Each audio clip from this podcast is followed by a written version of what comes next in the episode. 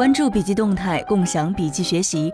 今天为您带来吴晓波、郝景芳、咪蒙、林少等知名 IP 在与知识同行内容付费二零一八行业峰会暨小鹅通一周年庆典上的分享。二零一七年，不论大中小城市、老少幼年龄，几乎所有互联网使用者都或多或少地沾到了付费内容的渗透。在人们的手机里，朋友圈除了铺天盖地的信息，还有各种各样付费内容的入口。本文通过五位内容付费行业大咖对内容付费的深度探讨，分享内容生产方法论，让您抓住这个风口，感知中国思想市场的发展前景。著名财经作家吴晓波频道创始人吴晓波说：“现在有一句话挺气的，这是一个好的时代，也是一个坏的时代。”这个时代遭到了移动互联网残酷的摧毁，时间被大量的碎片化，精英阶层的声音被解构掉。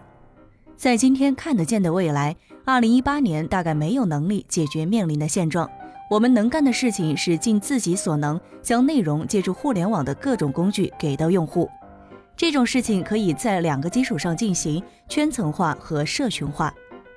今天的中国人每天花在手机上的时间平均为三点五个小时。如果一个人买了两个付费产品，也就是十分钟，不到百分之五。以这个来看，市场还有很大的成长空间。我做了三年半的自媒体，一年半的吴晓波音频付费服务。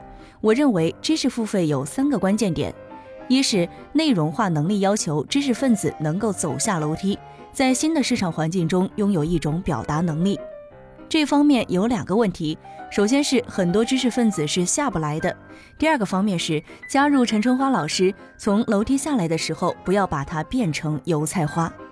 第二个方面是流量。科特勒营销理论中最基本的章节就是一个可重塑商品的利润来自于重复购买能力。在今天，我认为这个道理依然存在。如何降低流量，并且让用户重复购买你的商品？最重要的是让你的用户购买以后形成一个社群。第三个方面是知识付费的未来方向是服务 O2O。如果要回到内容细节化和服务化上，内容会变得越来越重。所以在今年、明年、后年看到知识付费的景象会跟其他行业的景象一模一样。一开始是虚拟化，而后会变得越来越真实。变得真实以后，苦活、脏活、累活就开始出现。这可能是知识付费面临的新零售的过程。中国有了知识付费这个概念后，做内容的人实现了一次解放。首先是生产的解放，能根据自己的专业能力和价值观生产愿意生产的内容，而这个内容理论上是不需要借助任何平台的，这就是所谓的自由和解放的意义。第二个方面，在互联网知识工具的帮助下，生产者能够快速的找到用户，这件事非常美好。我们来做一个小结。对于知识付费与今天的知识时代，我想说，用新的工具让好的知识找到对的人。雨果奖得主、畅销书作家郝景芳提出：每天听这么一点碎片化的浅显知识，能学到东西吗？有一个问题需要思考：到底应该把知识付费锚定为什么东西？媒体方向还是教育方向？做一个假设：如果每天听一节付费课，它是否可以对标传统课堂？我是知识付费的深度用户，从很多年以前，我在网上下载国外的音频，涵盖西方文学、音乐等等，我真的能够通过知识付费学到东西。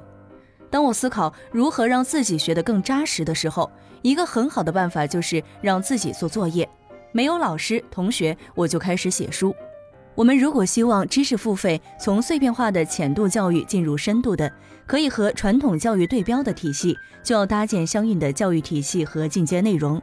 我相信技术和科技一定会改变教育的未来。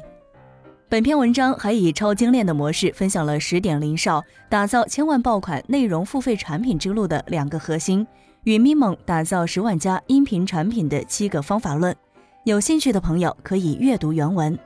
最后。借用吴晓波老师和季中展老师的观点，我们笔记侠会认认真真的做好内容，把所有的泡沫全部去掉。